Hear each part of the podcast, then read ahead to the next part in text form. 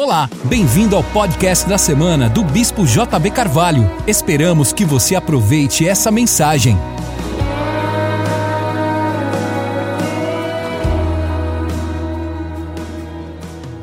Boa noite. Pega essa Bíblia comigo em Josué capítulo 1 de novo. Josué capítulo 1, verso 3. Vamos ler. Todo lugar que pisar a planta do vosso pé, eu tenho dado a vós, como prometi a Moisés, desde o deserto do Líbano até o grande rio, o rio Eufrates, toda a terra dos heteus, e até o grande mar para o poente será o vosso termo. Ninguém te poderá resistir todos os dias da tua vida. Como fui com Moisés, assim serei contigo, nunca te deixarei, jamais te desampararei. Esforça-te, tem bom ânimo, porque eu te farei herdar essa terra que jurei a seus pais lhe daria. Então somente esforça-te e ser muito corajoso. Cuida de, em fazer conforme toda a lei que meu servo Moisés te ordenou, dela não te desvies, nem para a direita nem para a esquerda, para que sejas bem-sucedido por onde quer que andares. Não te afaste da tua boca o livro dessa lei, medita nele dia e noite, para que tenhas cuidado de fazer conforme tudo que nele está escrito. Então farás prosperar o teu caminho e serás bem-sucedido. Não te mandei eu, esforça-te, tem bom ânimo. Não pasmes, nem te espantes, porque o Senhor, o teu Deus, é contigo por onde quer que andares. Ele começa falando que eu te dei tudo que você pisar, e eu vou ser com você onde você andar. Essa é uma boa palavra. Muitos de nós estamos passando por uma transição. Eu acredito que todos estamos numa transição, porque nós estamos em movimento. Nós somos chamados para o movimento. Nós somos um povo em movimento. A comunidade das nações está em movimento. Se você deixar de vir aqui seis meses, quando você chegar aqui, acredite, a gente está em outro lugar. Não sei se fisicamente, mas a gente pode ampliar, sei lá. Mas espiritualmente a gente avançou significativamente. Nós somos um povo dinâmico, a visão é dinâmica. Quando você para de crescer, você para, começa a deformar. Quando você para de sonhar, você começou a morrer. E a verdade é que nós estamos em movimento constante. E isso nos faz ser aqueles que estão em contínuas transições. Eu tenho orado a Deus, Deus, qual é o próximo passo? Deus, qual é a próxima transição? Deus, qual é a próxima atualização?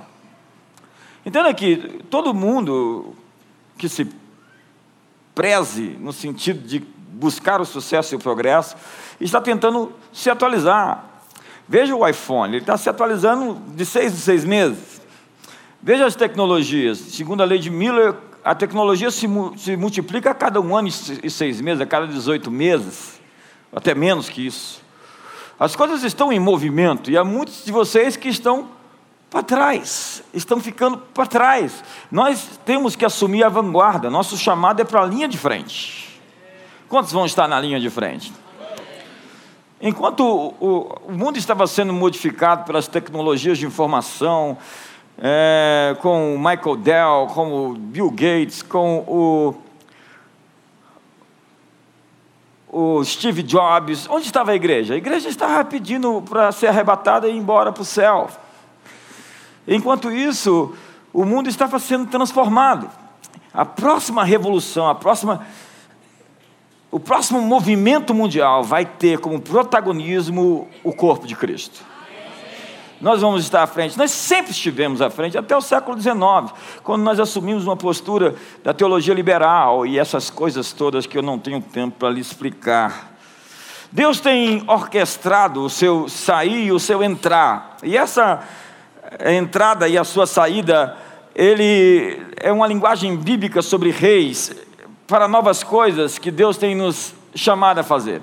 A Bíblia diz: Ele guardará as tuas saídas e as tuas entradas. É assim que a Bíblia diz. Ele preserva a sua entrada e a sua saída. E a sua saída e a sua entrada. A diferença pode parecer pequena. Mas presta atenção: sair e entrar é uma linguagem de guerra. A Bíblia diz que, saí, que Davi saía para as guerras e ele voltava das guerras. Era uma saída para lutar. Reis saem para a batalha e entram, e depois das batalhas com os despojos, voltam da guerra com os territórios alargados. Nós temos que sair, nós temos que ocupar lá fora. Nós não podemos ser os crentes do domingo, nós temos que ser os crentes da segunda, da terça, da quarta, da quinta, da sexta, do sábado, da manhã e da madrugada, da, da do, do, do dia e da noite. Nós temos que ser os crentes de todos os dias, de todas as horas, de todos os momentos, em todos os lugares. Vamos dizer, esse povo está em todo canto, em todo lugar eles estão lá, não dá mais para fugir deles. Nós somos chamados de um sacerdócio real, nós somos reis e somos sacerdotes. Sacerdotes, eles operam verticalmente, eles entram na presença de Deus e saem para fazer o ministério. Na nova aliança, todos nós somos reis e sacerdotes. Você é um sacerdócio real que tem a unção real e a unção sacerdotal. Com a unção real, você ocupa horizontalmente, você avança, você transborda para a direita e você transborda para a esquerda, você firma bem as suas estacas, você apostolicamente conquista. Com a unção sacerdotal, você entra em relacionamento com Deus, você pega o sonho de Deus, você se senta no, na sala do conselho de Deus, você ouve o que Deus tem para dizer para esse mundo. Sacerdotes vão ao trono da graça e reis derrubam tronos de inimigos. Um é vertical, subindo para o céu e voltando para a terra, o outro é horizontal, saindo e retornando para expandir o domínio. Nós somos chamados para ir à presença de Deus e voltar daquela presença com força e estratégia. Você está saindo da temporada de deserto, acredite, chegando ao local de promessas atrasadas. E é por isso que o inimigo está furioso com você.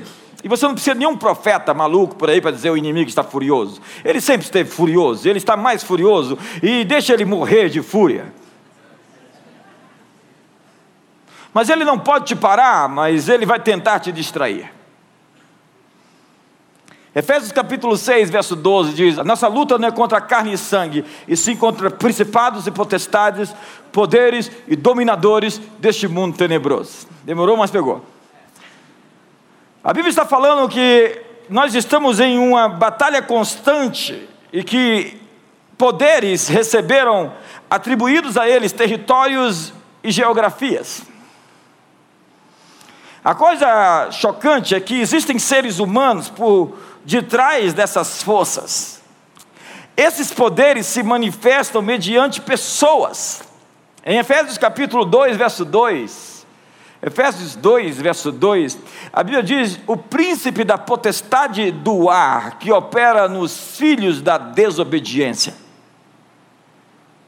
Opera nos filhos da desobediência. Entenda, pessoas que estão demonizadas, elas não estão endemoniadas, elas estão demonizadas, ou sob a influência desses seres, ouvindo os seus conselhos. Assim como somos o corpo de Cristo que marcha ouvindo Deus falar e produzindo uma revolução de transformação global pelo bem, há poderes espirituais que têm os seus agentes no mundo.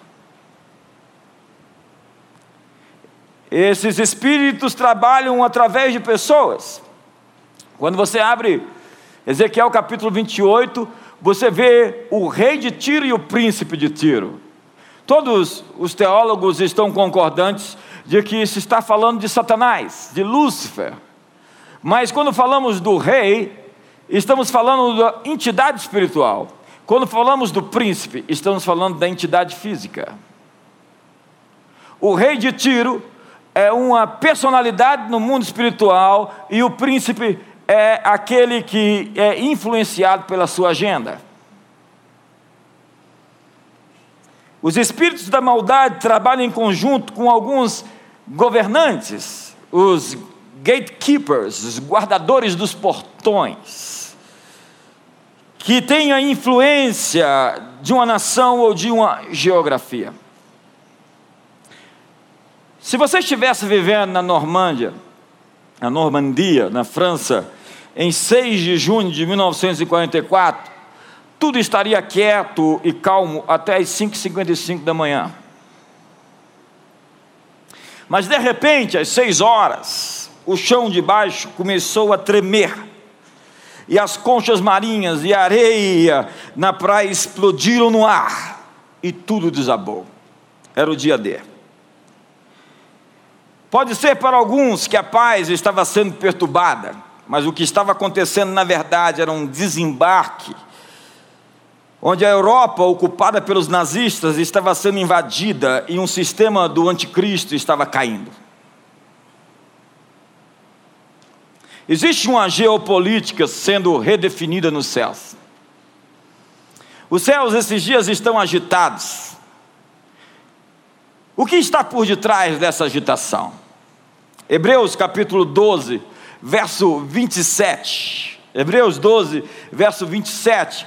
Fala que todas as coisas serão abaladas. Ora, esta palavra ainda uma vez significa a remoção das coisas abaláveis, como coisas criadas para que permaneçam as coisas inabaláveis. Deus diz: Eu farei abalar todas as coisas, tanto na terra como no céu. Existe uma batalha de deslocamento acontecendo agora. A realidade da terra está sendo definida pela batalha que acontece no céu. Há uma guerra nos céus para definir qual será a realidade do planeta. Em Apocalipse 12, verso 7, a Bíblia diz que houve guerra no céu. Miguel e os seus anjos lutaram contra o dragão e o dragão e os seus anjos batalhavam, verso 8.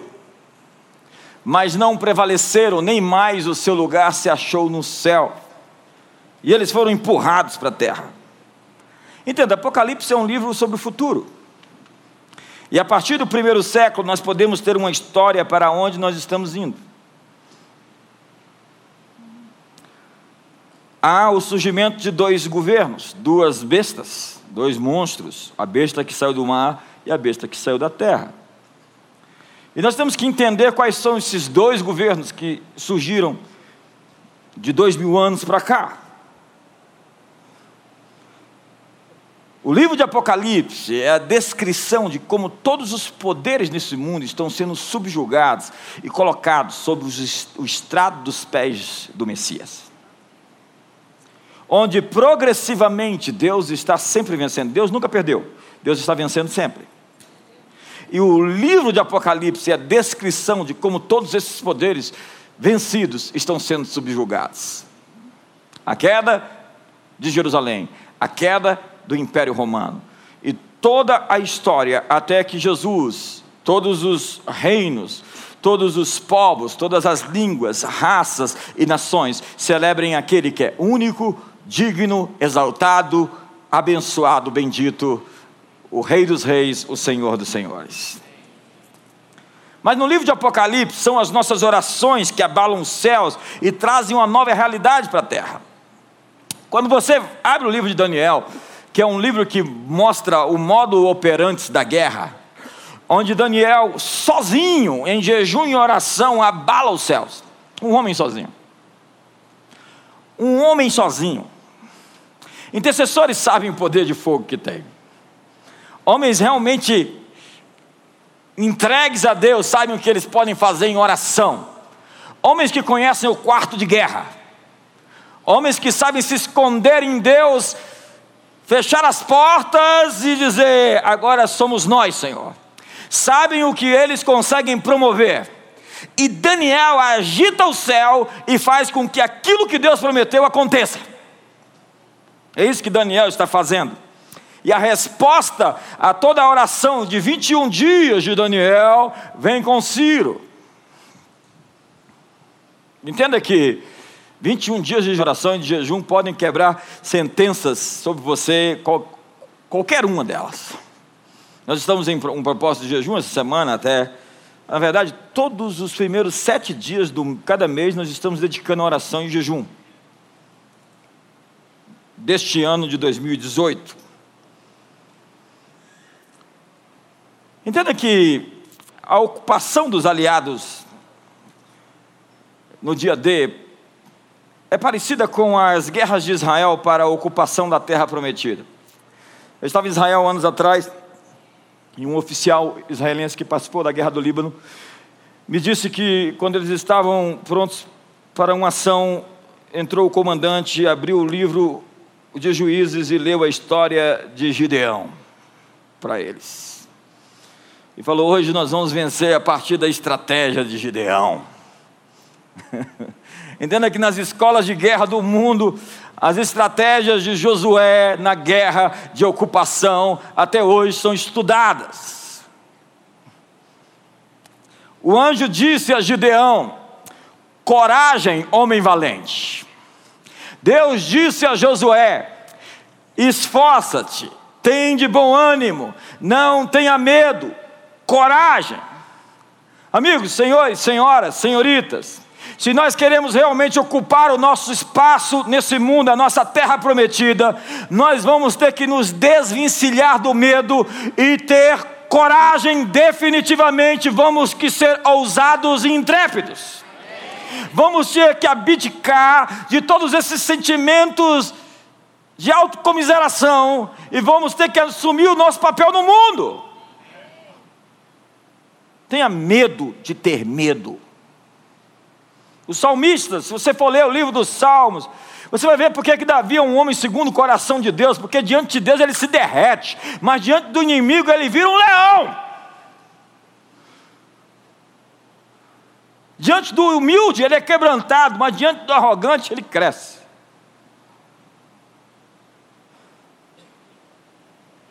Se nós queremos ocupar a terra que Deus tem para nós, temos que ter coragem. Você precisa ter a coragem para afinar a tensão.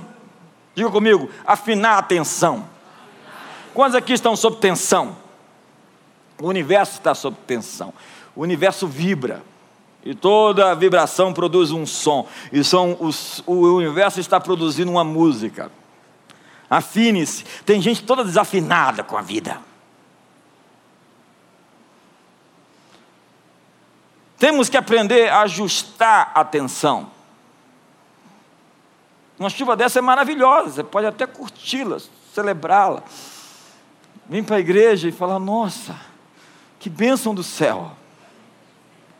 Eu falei aqui na, na, na atualização: enquanto muitos choram, outros vendem lenço.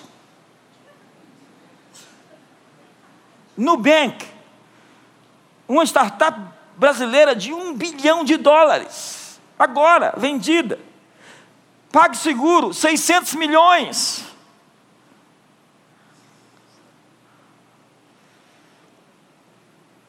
O que faz um afinador de um instrumento musical? Ele ajusta a tensão. Para a sua vida tocar a música certa, você precisa trabalhar a sua tensão. Trabalhe a sua atenção. Não use a sua esposa como um para-raio. A música sai da tensão certa. Se o instrumento estiver desafinado, está tudo desafinado. Tem vidas desafinadas. Olha para o seu irmão, veja se ele está tenso agora.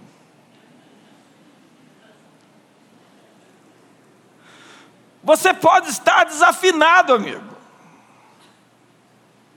andando em discordância com as leis e os valores do reino de Deus. Você precisa da atenção certa.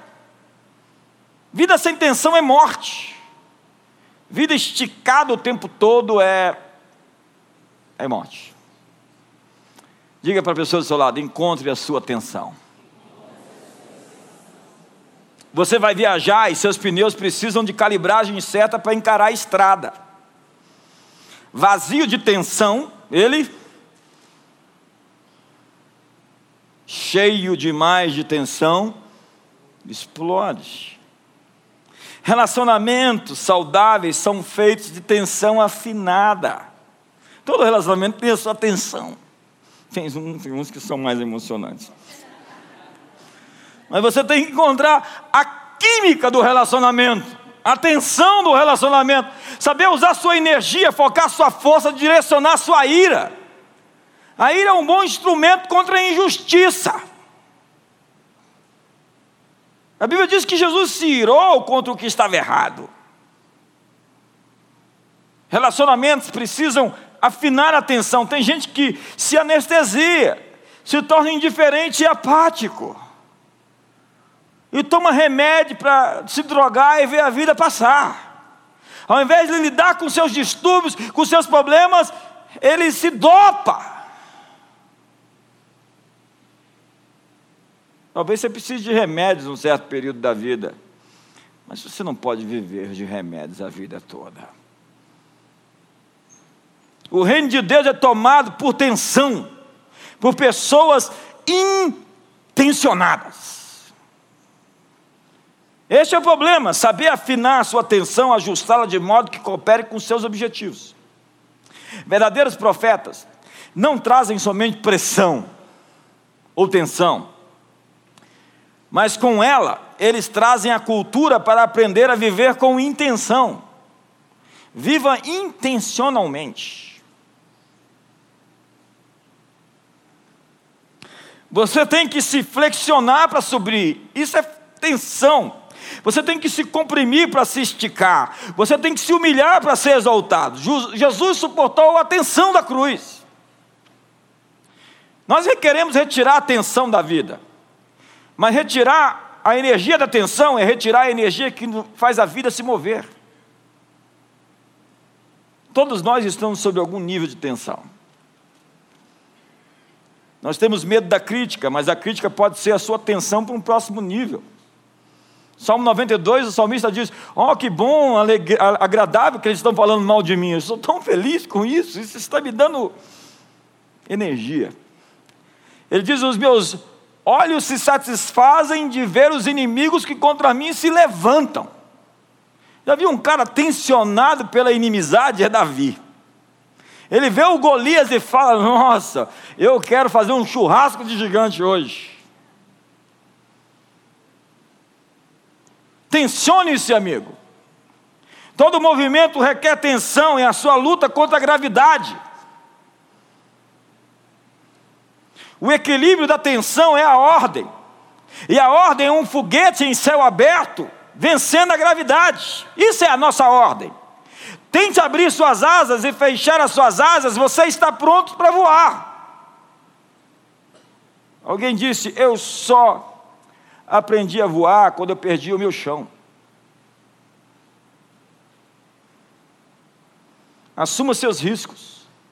Não fuja da ofensa. Encare a tensão. Seja pronto para a tensão. Quando você encontrar a tensão, diga: Eu estava esperando você. Tem gente que vive fugindo dos problemas que tem que resolver. Todos temos acesso à mesma energia, todos podemos usar a atenção em nosso favor. Mas tem gente que usa a sua energia para dividir. Dividir é criar outro fluxo fora do propósito. Os cozinheiros sabem sobre tensão. Eles sabem o tipo de temperatura, temperatura ideal para cada prato. Existe uma expertise Existe uma sabedoria, essas coisas não acontecem assim. Mecânicos sabem sobre tensão. Um carro precisa de tensão, combustão interna, forças opostas agindo em parceria. A tensão libera energia para unidade ou divisão. Ordem não são patos em fila. Ordem são águias voando. Diga para o seu irmão, desafia a gravidade.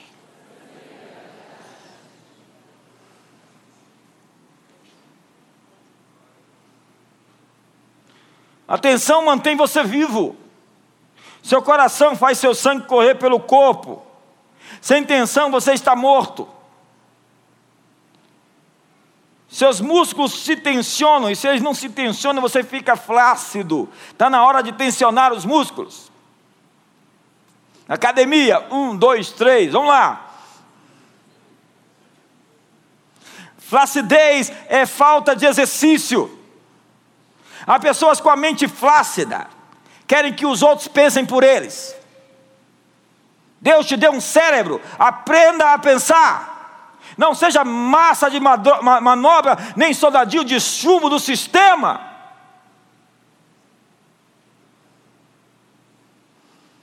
Nenhum ser humano vive sem tensão. Saúde mental depende de tensão. É a tensão que nos mantém vivos. Diga para o seu irmão: Eu amo a tensão. Aleluia. Aleluia. Tem tensão aqui hoje, não há? Glória a Deus. Tem movimentos nos céus, os céus estão se mexendo. Tudo que pode abalar será abalado. Existe um governo chegando. Veja, os brejos e os pântanos, eles não têm tensão, tem morosidade. Quem vive lá?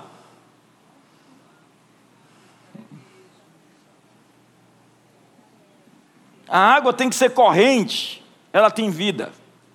A água parada dá dengue. O rio tem que continuar se movendo. O Espírito Santo sempre aparece como uma força em movimento. O vento sopra, não sabe de onde vem. Assim é o Espírito de Deus, assim é aquele que é nascido de Deus. E havia trevas sobre a face do abismo, e o Espírito de Deus se movia sobre a face das águas. Jesus disse: Meu Pai está trabalhando até agora, o universo está em expansão, galáxias estão se mexendo, a lei da vida é o movimento. Mova-se para o seu próximo nível, mova-se para a sua próxima fase, mova-se para a sua terra prometida. Acorde, tem gente com medo de morrer, eu tenho medo de você não viver, apesar de ter vivido, existido.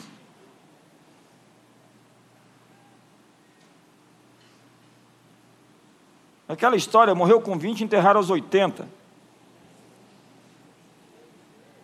Afine-se, alinhe-se, ajuste a atenção, use tudo aquilo que está contra você, isso vai cooperar. Deus diz assim: Eu vou usar essa tensão contrária em seu favor. Tudo que está contra você, Deus diz, eu vou usar em seu benefício.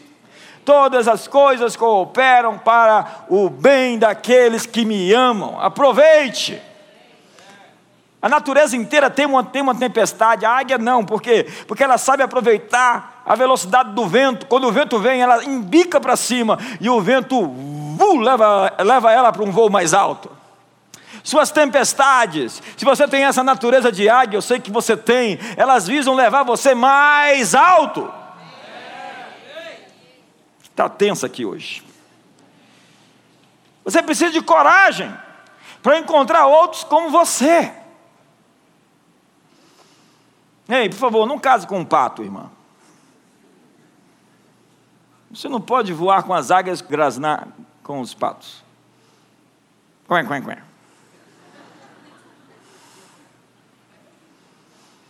Leões só andam com leões.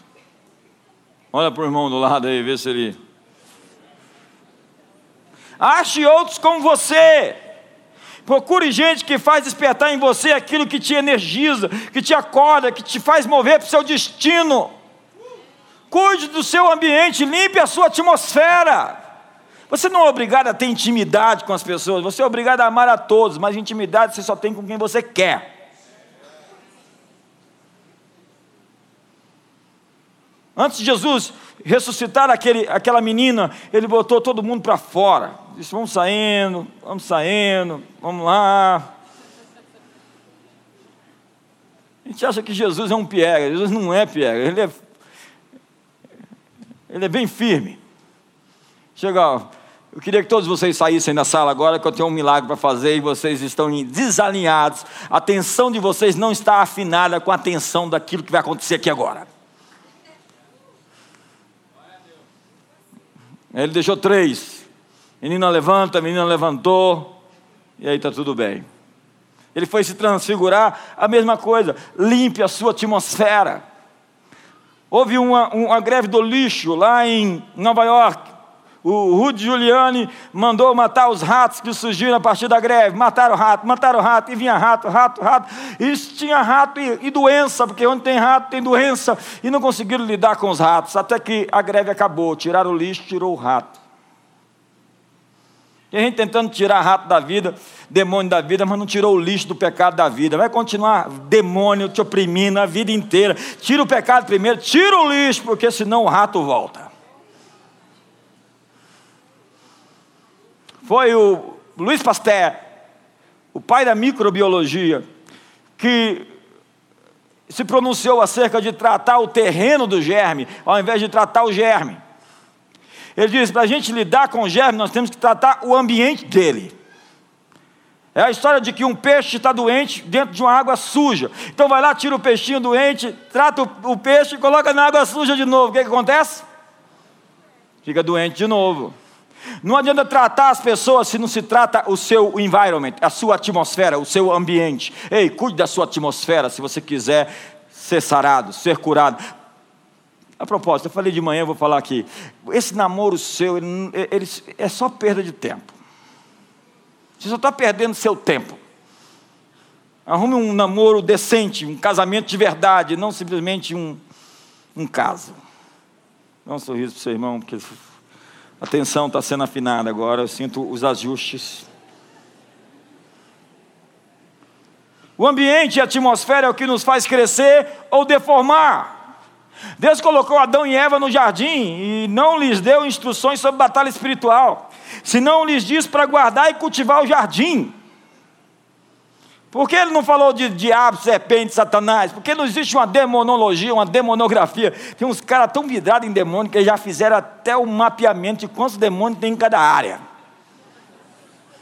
É incrível a vidração deles com demônio. Se eles soubessem um pouquinho do Espírito Santo que eles sabem de demônio, eles eram outros caras. Deus não ensinou nada sobre demônio para eles, porque Deus apostou no relacionamento na comunhão. Quando você tem relacionamento com seu filho, você não tem medo do traficante. Quando você tem um bom relacionamento com sua esposa, você não tem medo do Ricardão.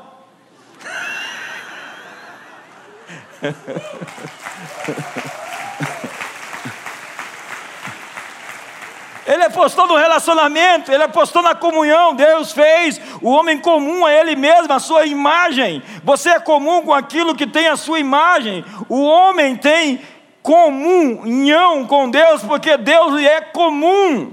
Você tem intimidade com quem tem a sua imagem. Você não tem intimidade com a formiga, porque ela não tem tua imagem, nem com o cachorro. Alguns aqui falam, vem cá no papai.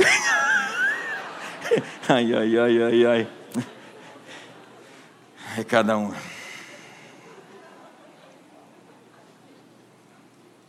Tem tanta gente solitária, gente, que vive no Facebook, comendo sozinha, jogando futebol sozinha. Tem uns 5 mil amigos no Facebook. é brincadeira um negócio desse. Deus criou o homem com liberdade para fazer escolhas. Pois se você não pode fazer escolhas, você não é livre. Deus não nos fez criaturas automatizadas com controle remoto que ele pudesse controlar com botões. Você não pode ser livre a não ser que você tenha a possibilidade de escolher entre o que é certo e o que é errado. Você é livre para ser bom e você é livre para ser mal. Sobre Caim, ele diz: Ei, o pecado já porta, o teu desejo é contra ti, mas a ti cumpre dominá-lo. Faça uma boa escolha. Se procederes bem, serás aceito. Se procederes mal, o pecado está aí como um animal querendo te consumir. Deus nos dá opções e você é responsável pelas consequências das suas escolhas. O mundo não é cheio de castigos, senão de recompensas e consequências. Deus não nos criou num mundo de, como máquinas, mas como seres à sua imagem. A presença de Deus é o lugar onde essa sua identidade se manifesta, é o seu ambiente, onde você dá o seu melhor. Quantos aqui no momento de adoração profunda sentiram-se ativados, acordados? Algo dentro de você começou a, a, a se mexer. Ei, me ajuda aí, por favor, me ajuda aí, me ajuda aí. Eu fico ativado, fico assim, meu Deus, eu vou sair voando daqui. Prepara, vou, no lugar da comunhão, você encontra a sua identidade. É isso que Adão fazia.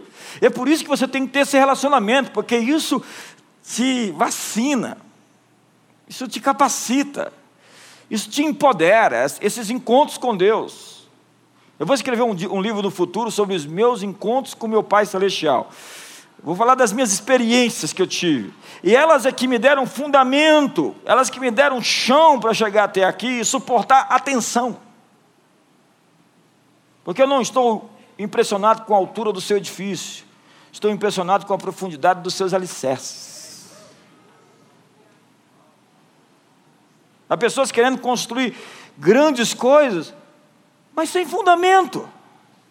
No primeiro sopro, vai lá o lobo mau e a casa é de palha.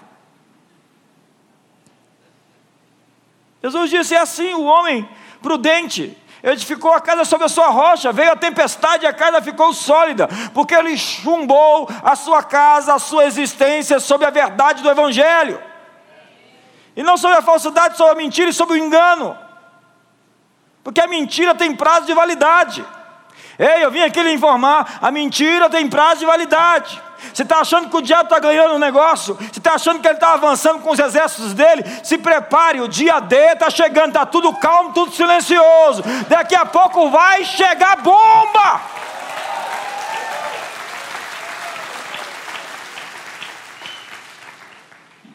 Estou orando para chegar logo.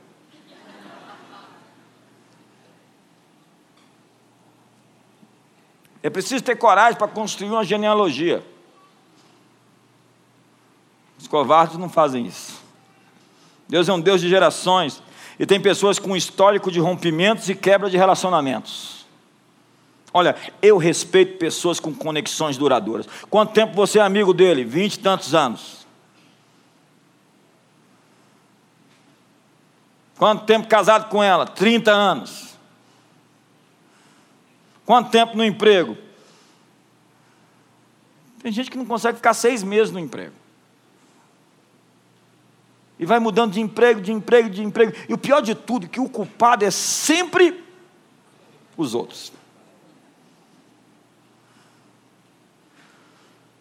Jesus disse: Não fostes vós que me escolhestes, mas eu escolhi a vós outros. Seu relacionamento com Jesus, no que diz respeito a Ele, não depende de uma escolha sua, mas dele. A questão é se você aprenderá ou não estabelecer uma relação com Ele. Os fundamentos dos nossos relacionamentos vitoriosos não é você me escolheu, mas eu escolhi você. A premissa não é você me escolheu, mas eu te escolhi. Não tem a ver com o outro, mas comigo. Chamei a responsabilidade para mim, matei no peito. Há coisas que ninguém pode levar você a fazer e que ninguém pode impedi-lo de fazer. Para entrar na sua terra prometida, você tem que aprender a chamar a responsabilidade para você mesmo. Se der certo, a, a glória é minha. Se der errado, a culpa é minha.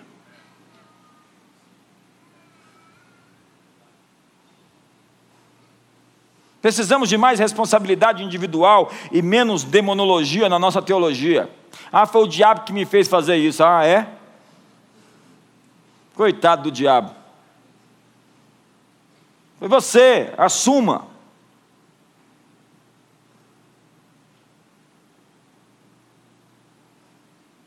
Pessoas livres assumem a responsabilidade por suas vidas e por suas escolhas. Pessoas livres estabelecem relacionamentos íntimos e duradouros. Pense nos votos do casamento, tipo assim: eu prometo. Nossos votos são de pessoas livres, mas nossas ações são de pessoas impotentes. Imagine os votos assim: eu o amarei enquanto você me amar e serei fiel a você enquanto você for fiel a mim. Uma mentalidade impotente tem uma linguagem sem poder. Eu vou tentar te amar. Ei, eu vou tentar ser fiel a você. Ei, eu vou tentar amar meus filhos. Ei, eu vou tentar ter um emprego. Ei, você vai contratar o sujeito e fala, o sujeito diz para você, vou tentar trabalhar.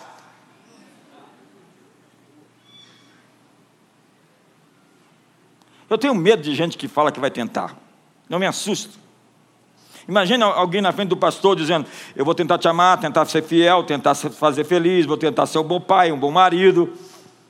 A crença do impotente é que você não tem poder de administrar a sua própria vida. Pessoas impotentes são treinadas a pensar que alguém é responsável por suas decisões. Pessoas impotentes precisam que outras pessoas as façam felizes, as protejam e assumam suas responsabilidades. Ei, se faça feliz você mesmo, assuma suas responsabilidades e se proteja.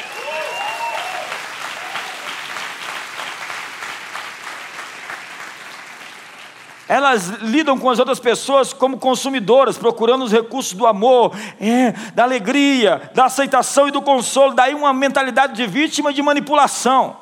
A vítima sempre é manipuladora. Onde a culpa dos seus erros é de outras pessoas. O motivo de as coisas não derem certo não tem nada a ver com as minhas escolhas. Elas não têm poder para criar a própria vida. A sociedade, os pais, o marido, os filhos, o chefe, alguém em algum lugar é culpado por elas estarem infelizes. Pessoas impotentes capturam suas vítimas e tentam sugá-las com as melhores estratégias de mani manipulação já inventadas. O espírito de controle pode parecer um, um crocodilo, mas por vezes ele parece um cordeiro. Ambientes adoecidos criam codependência, onde há um certo controle mútuo, um acerto. Vamos, você me controla, eu te controlo. Você me manipula, eu te manipulo. O pacto não verbalizado diz: minha função é fazer você feliz e sua função é me fazer feliz. Então, se eu não estou feliz, é por sua causa.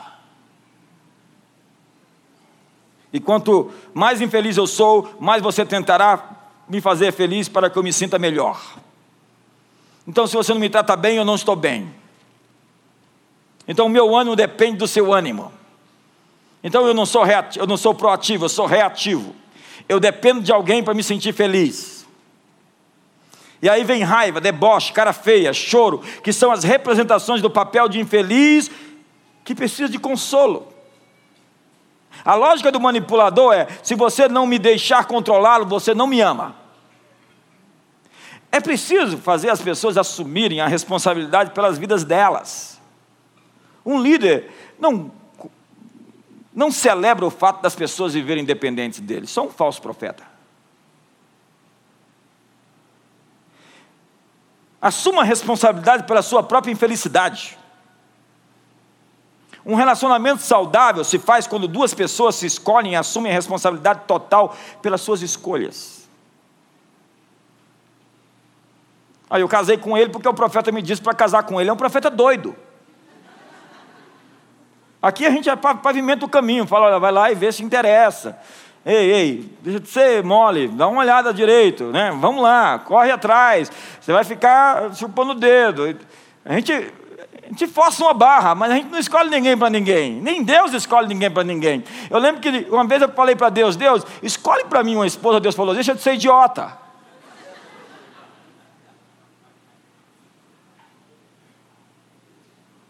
Deus escolheu uma esposa para Adão, nunca mais.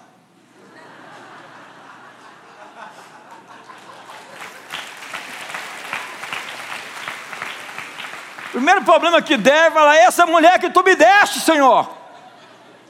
Foi o Senhor que me deu. Fica sabendo que foi o Senhor que me deu. E se essa é a mulher que Deus me deu, imagina o que o diabo tem para mim. Ei, amigo, eu vim aqui para lhe dizer que antes de achar a pessoa certa, seja a pessoa certa.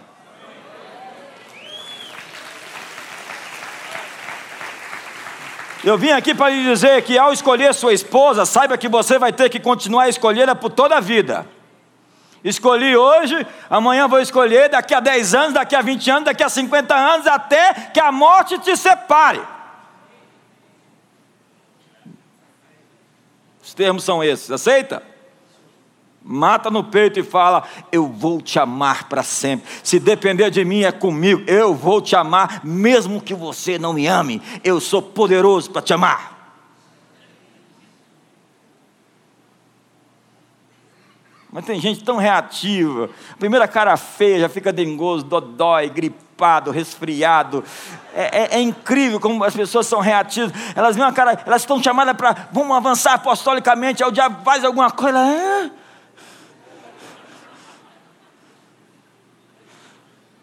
Sabe, uma pessoa dominadora é exatamente o oposto de uma pessoa poderosa. É uma pessoa insegura. Pessoas livres não pedem respeito, elas criam um ambiente respeitável onde fica claro que somente pessoas que sabem respeitar vão poder se aproximar delas. Se você não sabe me respeitar, fique longe de mim, eu não vou deixar você ser íntimo. Porque a intimidade do Senhor é para aqueles que o respeitam.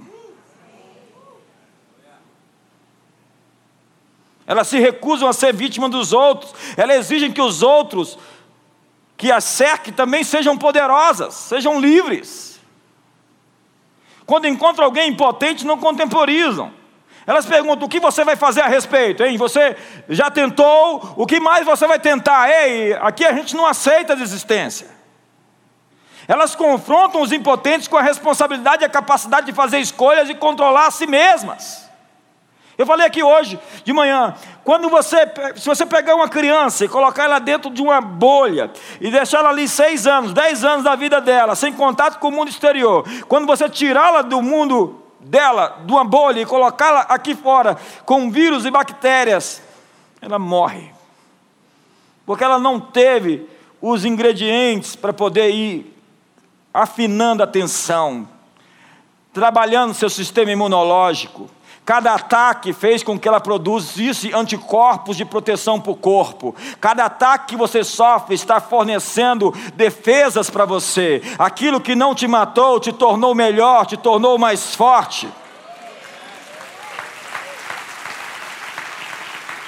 A propósito, Deus te deu uma família para enfrentar todos os desafios que você vai ter na vida. É como Tony Robbins diz: você quer dar a culpa para alguém, dê a culpa completa. Ele fala da mãe dele que abusou, era uma louca, maluca. E ele diz: Olha, ela me fez ser forte, porque o que ela fez contra mim eu consegui crescer, vencer, superar. Eis-me aqui, eu dou a culpa a ela de ter me tornado o homem que eu me tornei. Mas tem gente que vai ficar lambendo as feridas, cheio de dengo-dengo, de lero-lero, de mimimi, de tititi, geração floquinho de neve, a vitimazinha, coitadinha. Eu sou assim por causa dele. Não, amigo, levante-se, se mova, corra para o seu destino. Existe algo além, algo adiante, melhor que você jamais viveu. Aproveite essa sua crise como uma plataforma que vai te lançar adiante para os seus sonhos.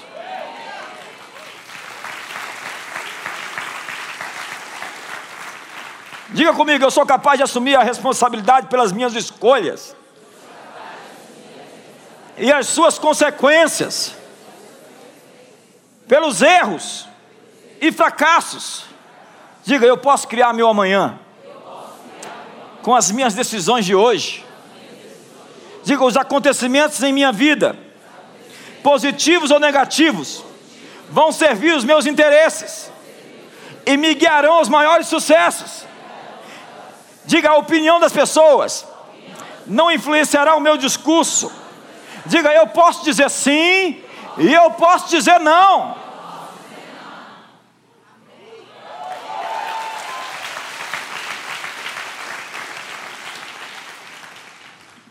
Eu não aceitarei que outros tentem me intimidar ou controlar pelo medo e ameaça, porque sei quem eu sou e posso convidar as pessoas para serem quem elas são. Posso ser eu quando estou com você e você pode ser você quando você está comigo. Eu odeio superficialidade. Quando o cara chega assim, você vê a neutralidade, o cara distante, não profundo, raso. Eu falo, isso cara é problema. Gente rasa, você tenta entrar, é o, é, o, é o, que o pessoal chama do homem panqueca. Ele é espaçoso e raso. E no fundo ele é raso. Profundo. Cuidado com esse rapaz profundo.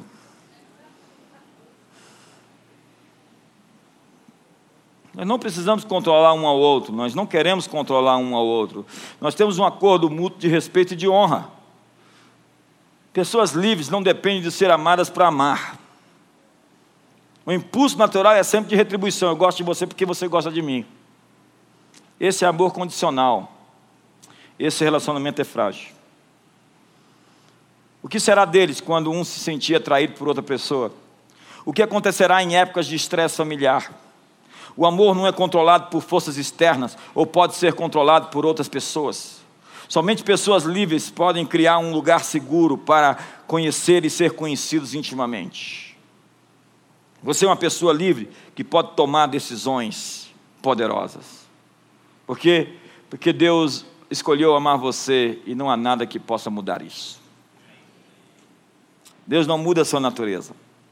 Ele continuará fiel mesmo quando formos infiéis. Ele não pode negar a si mesmo.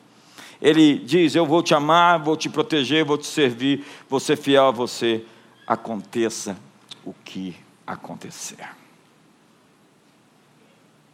Isso é caráter, e eu termino com isso.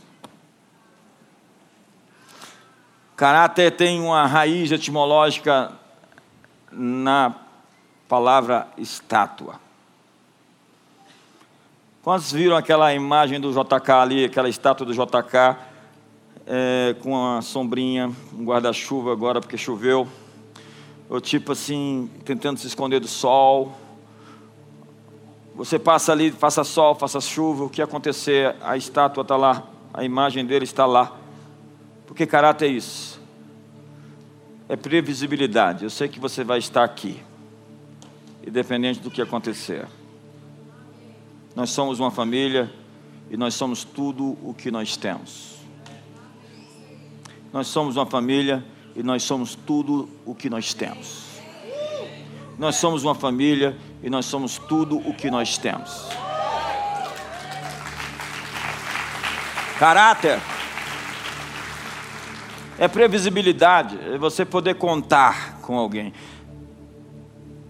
Agora, o que uma esposa faz quando um marido lhe dá a insegurança de que se ele está ou não está no jogo?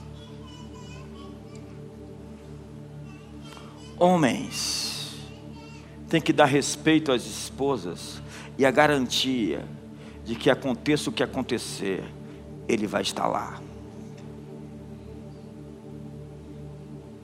A palavra divórcio não existe na boca de homens de Deus. Quantos são homens de Deus aqui? Aleluia. Não é opcional. Nós vamos ficar juntos, aconteça o que acontecer. Matou no peito e disse: É minha. Fica tranquila, baby. Eu estou aqui. É que nem Davi. Davi chega para Saul. Saul está com medo de, de Golias. Ele chega para Saul e fala: Fica tranquilo, rei, teu servo Davi está aqui. Quem é Davi? Ninguém sabe quem é o garoto. Ele fala: Teu servo Davi, filho de Jessé, está aqui. E ele vai resolver a questão com o gigante. Quem é esse menino? Quem é Jessé? Jessé é lá do setor Q, do setor O, do setor P. O menino, o menino chamou para si e falou: Está vendo esse Golias aí? Quem tu é? Quem é você? Você não tem aliança com Deus, você é um incircunciso. Matou no peito, chamou para ele: Bora, que eu estou pronto. Deus está levantando matadores de gigante aqui essa noite, que vão chamar a responsabilidade para si Falar, olha, eu vou ganhar dinheiro sim, vou dar dignidade para minha família. Eu vou casar e vou ser independente financeiramente, vou dar dignidade para os meus filhos. Eu vou deixar herança para os filhos dos meus filhos, porque eu vou trabalhar e Deus vai me honrar. Amanhã eu estou com medo de casar para não ter dinheiro e tal. Que medo nada! Você está entrando na terra prometida. Seja corajoso, esforça-te, tem bom ânimo. Eu tenho medo de procurar ela, ela me dispensar. Não, você já está dispensado, seu medroso, seu covarde. Esses dias eu estava falando para uma irmã, falando, irmã, aquele fulano lá, porque ela falou, não, aquele lá é muito fraco ele. Eu falei, eu tenho que ouvir isso. Tem homem fraco nessa igreja ainda. É porque não foi discipulado pelo Negueb.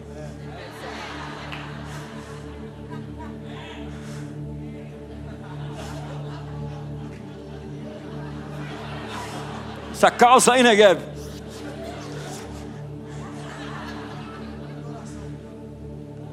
Coragem. Coragem. Para pedir um aumento. Não, verdade não. Coragem para. Tem gente que entra na fila. Tem gente que faz a fila. Coragem, querido. Você quer a sua terra prometida? Eu tenho uma palavra para você. Para esse ano. Coragem. Você quer uma, sair daqui com uma palavra de Deus para você? Coragem. Você quer pensar nessa palavra amanhã e a semana toda e o resto do ano? Coragem. Diabo está falando que você vai ter morrer, vai, vai morrer, vai ficar doente. Coragem.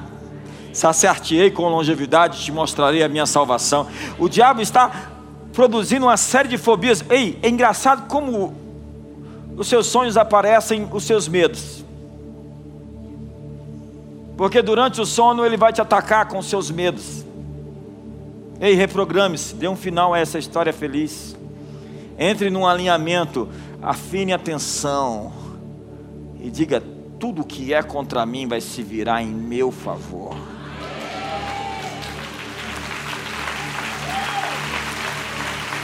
Porque está acontecendo agora isso. Se Deus é por nós, quem será contra nós? Ei, uma conspiração está em curso em seu favor.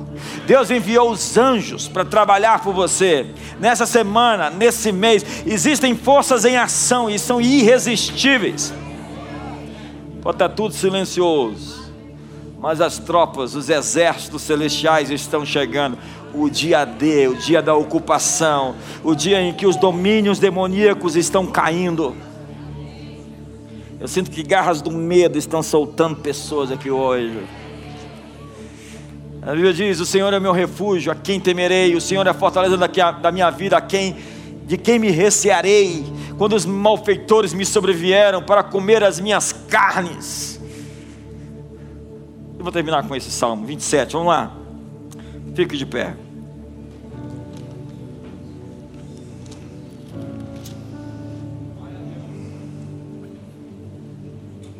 O Senhor é a minha luz e a minha salvação. A quem temerei? O Senhor é a força da minha vida. De quem me recearei?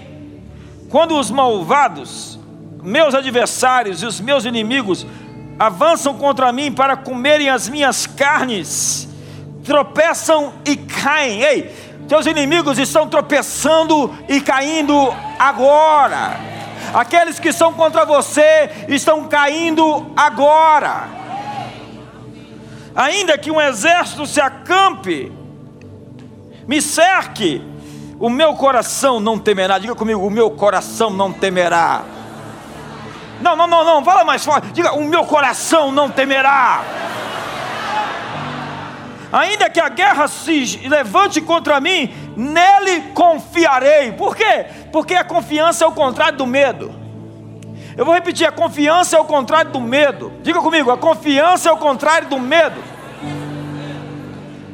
Uma coisa pedi ao Senhor e a buscarei: que eu possa morar na casa do Senhor todos os dias da minha vida para contemplar a formosura do Senhor e aprender no seu templo, pois no dia da adversidade ele me esconderá no seu pavilhão Ei, Deus está escondendo você, escondendo você, Deus está escondendo você. No oculto do seu tabernáculo me esconderá e me colocará sobre uma rocha, uma rocha, uma rocha. Seus pés estão firmes sobre uma rocha inabalável. O mundo pode tremer, mas Sião não treme. A terra pode tremer, mas Deus te colocou sobre uma rocha que não treme.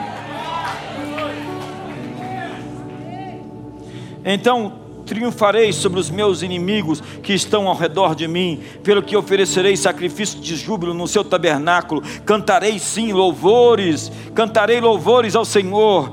Ouve, ó Senhor, a minha voz quando clamo, tem compaixão de mim e responde-me. Quando disseste, buscai o meu rosto, o meu coração te disse, o meu rosto, o teu rosto buscarei, Senhor. Não escondas de mim a tua face não rejeites o teu servo com ira, tu és a minha ajuda. Não me, deixes, não, não me deixes, nem me desampares, ó Deus da minha salvação. Ainda que o meu pai e a minha mãe se me desamparassem, o Senhor me recolheria. Ensina-me, ó Senhor, o teu caminho. Guia-me pela vereda direita, por causa dos que andam me espiando não me entregues à vontade dos meus adversários, pois contra mim se levantam falsas testemunhas, respirando violência. Eu creio que verei a bondade do Senhor na terra dos viventes.